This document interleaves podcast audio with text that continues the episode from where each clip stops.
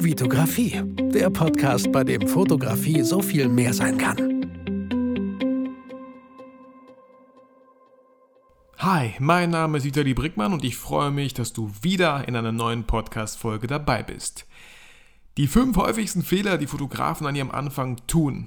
Darüber möchte nicht ich heute reden, sondern davon gibt es ein YouTube-Video, was ich mit Serge in Düsseldorf gedreht habe. Und ich hoffe natürlich sehr stark, dass du dieses Video noch nicht kennst, weil du gar keinen Bock hast, irgendwelche Videos auf meinem Kanal anzuschauen. Deswegen auch das Medium Podcast, weil man es einfach immer wieder mitnehmen kann und nicht hinschauen muss. Zum Beispiel während der Autofahrt oder der Zugfahrt.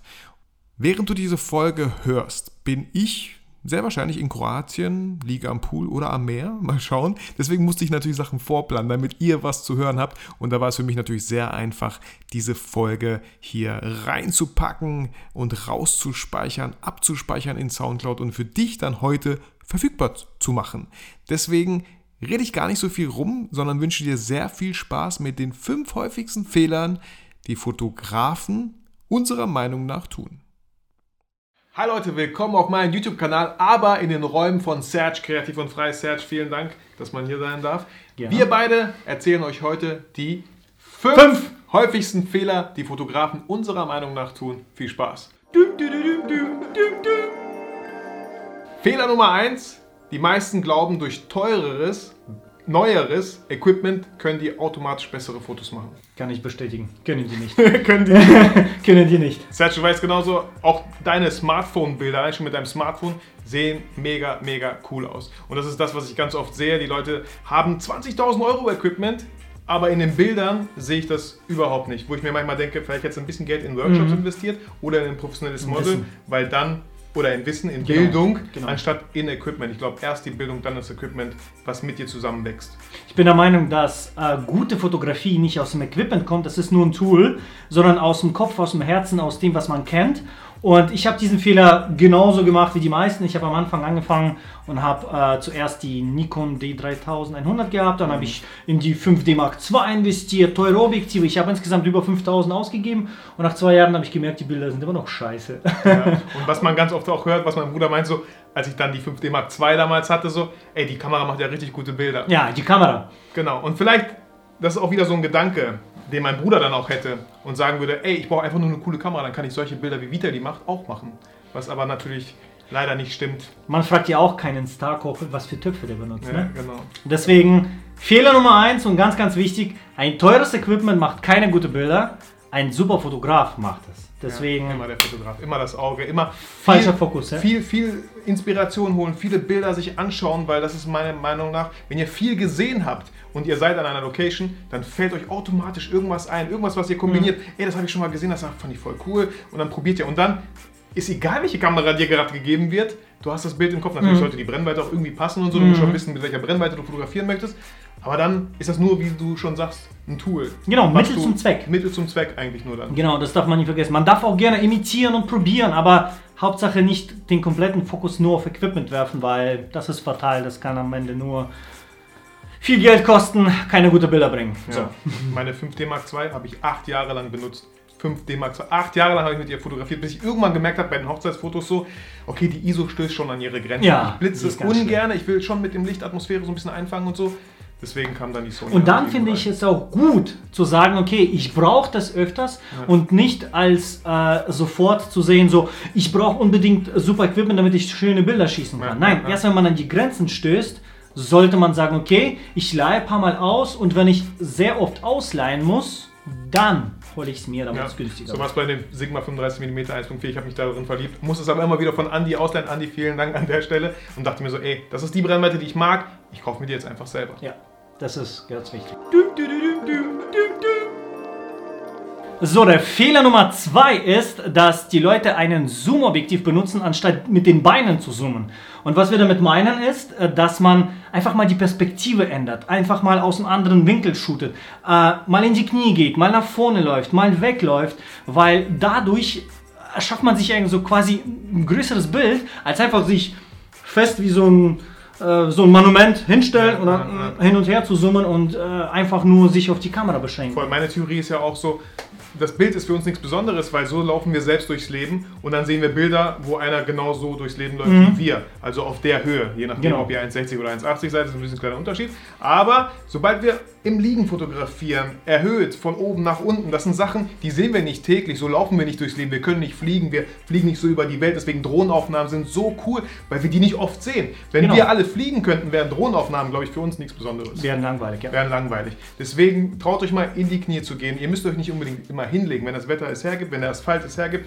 Macht euch mal ein bisschen schmutzig. Also es wird sofort was anderes gemacht. Let erst letztens habe ich Fotos gemacht mit dem 28 von unten mit einem Model. Ich fand's cool. Mhm. Man sagt so erst, ah nee, Doppelkinn. Man sah da jetzt kein Doppelkinn, war auch ein schönes Model und so. Aber die Perspektive, mal was anderes, von oben nach unten, wo viele Mhm. Komplett. sofort Angst haben, oh nee, darf man das machen? Einfach ausprobieren und gucken, ob man das machen darf. Ich habe überhaupt keine äh, Zoom-Objektive in meinem Arsenal, Ja. außer das für YouTube. Äh, Ja. Dieses kleine, aber es ist nur für YouTube, damit, wenn ich mal weniger oder mehr Platz habe für mein hier Ringlicht, dann benutze ich das. Alles andere für meine Porträts, für meine Aufträge immer nur Fixbrennweite, Ja. weil ich mit den Beinen besser zoome als mit dem Voll, Objektiv. voll. Und falls ihr denkt so, ah, ich habe jetzt aber keine Festbrennweite, ihr könnt das Zoom-Objektiv auf 50 mm festtapen und euch wirklich nur darauf beschränken. Dann habt Genau, ihr auch nicht ein mehr Gefühl, benutzen. Ja, dann habt ihr auch ein Gefühl, ah, ich will mir vielleicht ein 50 mm Festbrennweitenobjektiv kaufen. Ist das die richtige Brennweite Ja. für mich? Nehmt euer Zoom-Objektiv, was ihr wahrscheinlich dann eh schon habt, und probiert es einfach aus, ob das eure Brennweite ist, ob, Genau. ob die euch gefällt. So.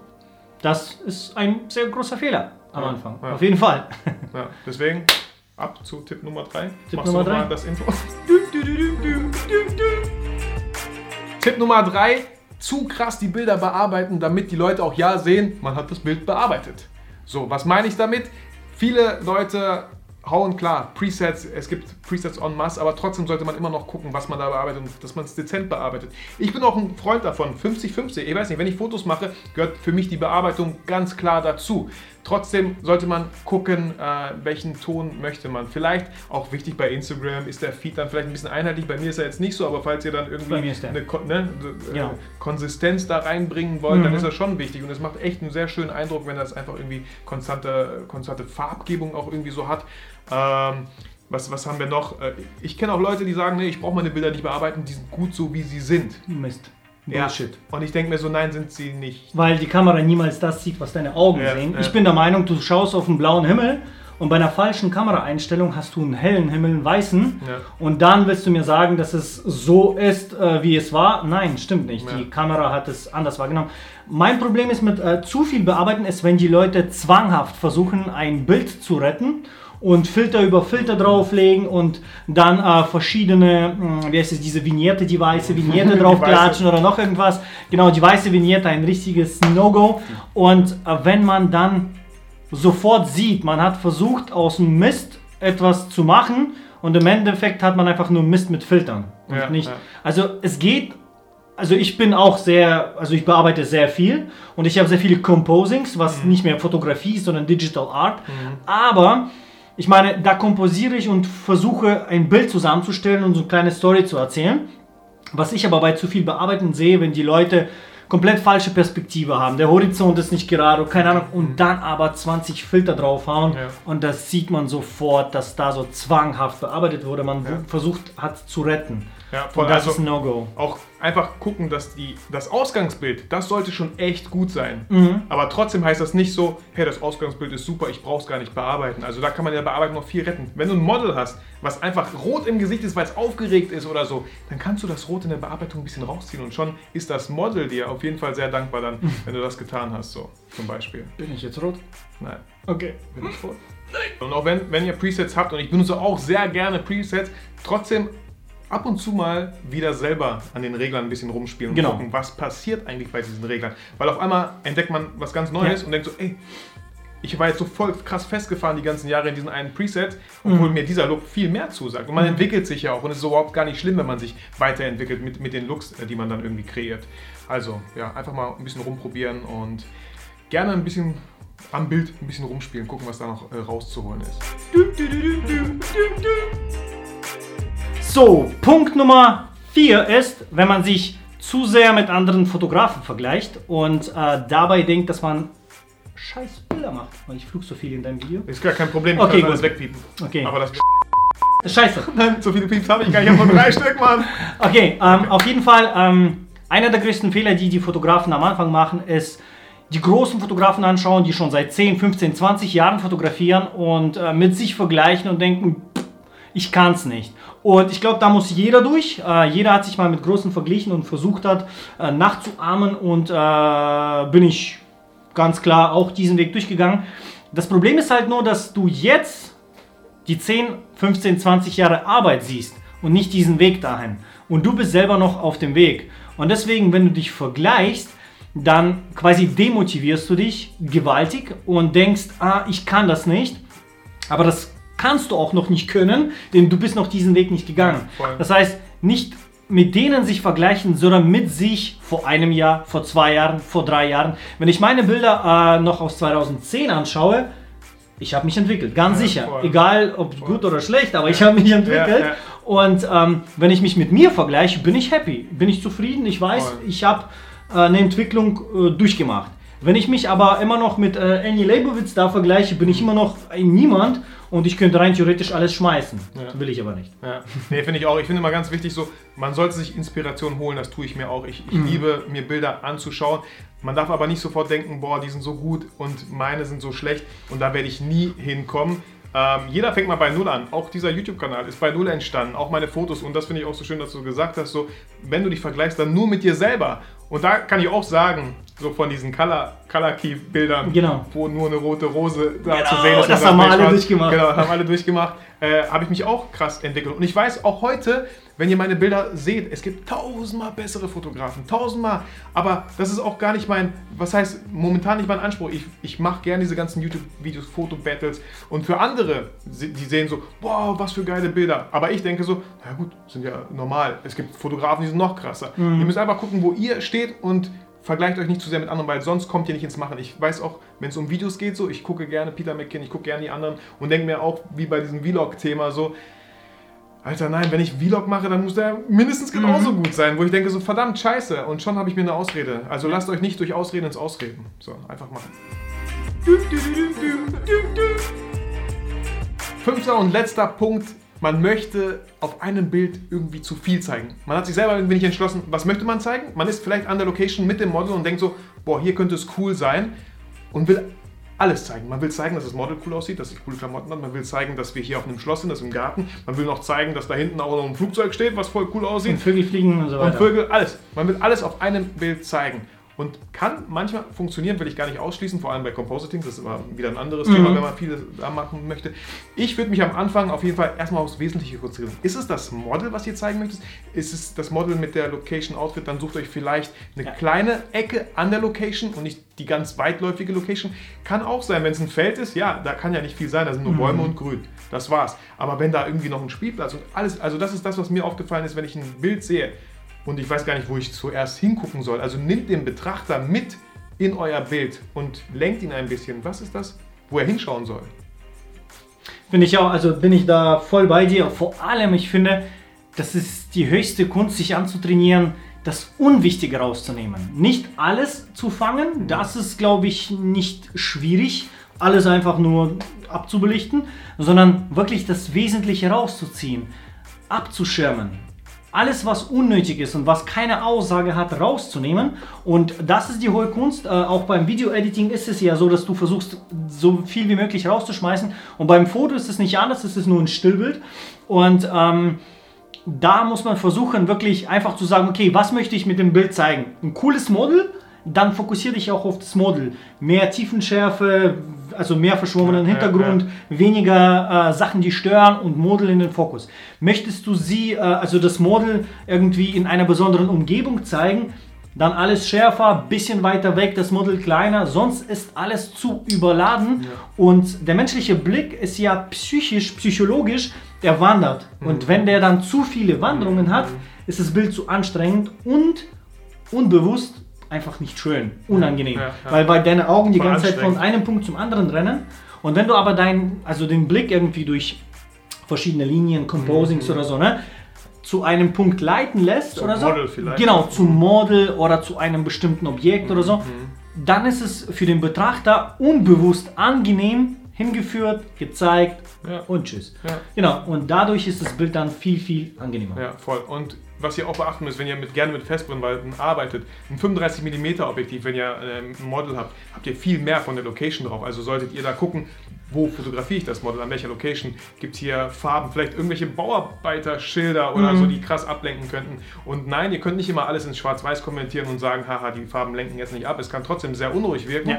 Ähm, 50 mm könnt ihr schon mehr aufs Gesicht, aufs Porträt fotografieren, weniger von der Location. 85 habt ihr noch weniger von der Location. Also wenn ihr an einem Ort seid, wo ihr denkt so, boah, das Model sieht super aus, das Licht ist toll, aber die Location, ah, dann ist das vielleicht eine Möglichkeit, auf einen 85 mm zu wechseln, sodass ihr gar nicht viel vom Hintergrund drauf habt.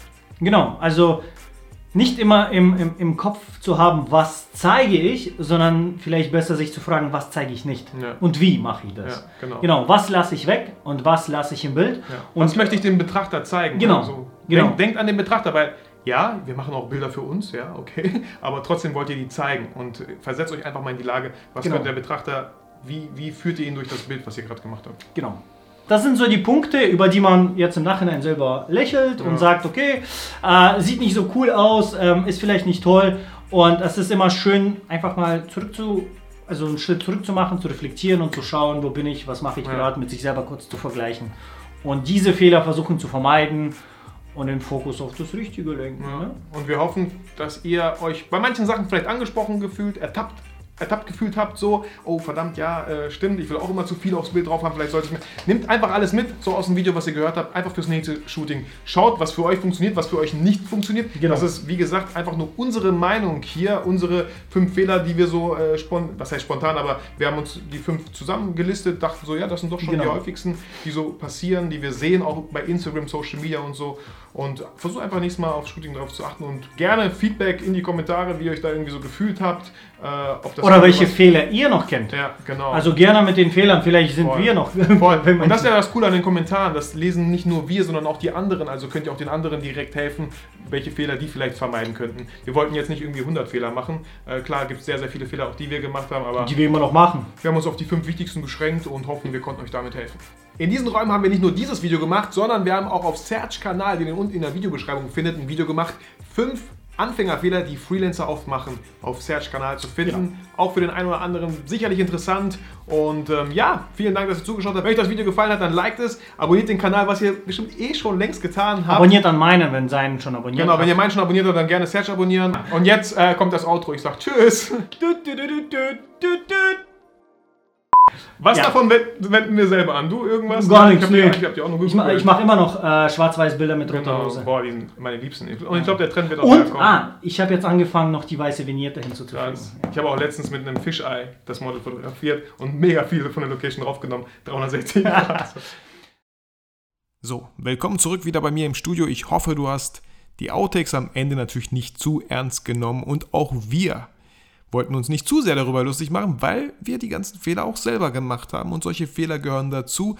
Heute lache ich sehr gerne über diese Fehler, aber nur aus Fehlern kann man halt lernen. Wir wollten euch nur ein bisschen darauf hinweisen, euch vielleicht so ein bisschen wachrütteln in mancher Hinsicht, die Augen, äh, die Augen aufreißen, hört sich irgendwie voll brutal an. Ihr wisst, was ich meine. Ich hoffe, ihr konntet da aus diesen fünf Sachen einiges für euch mitnehmen. Das wird mir nicht, das wird mir natürlich und auch Serge, bin ich sicher, ähm, sehr freuen. In diesem Sinne fühl dich wie immer mit dieser Podcast, Schrägstrich in Klammern, YouTube-Folge motiviert und inspiriert und vergiss niemals, warum du eigentlich fotografierst.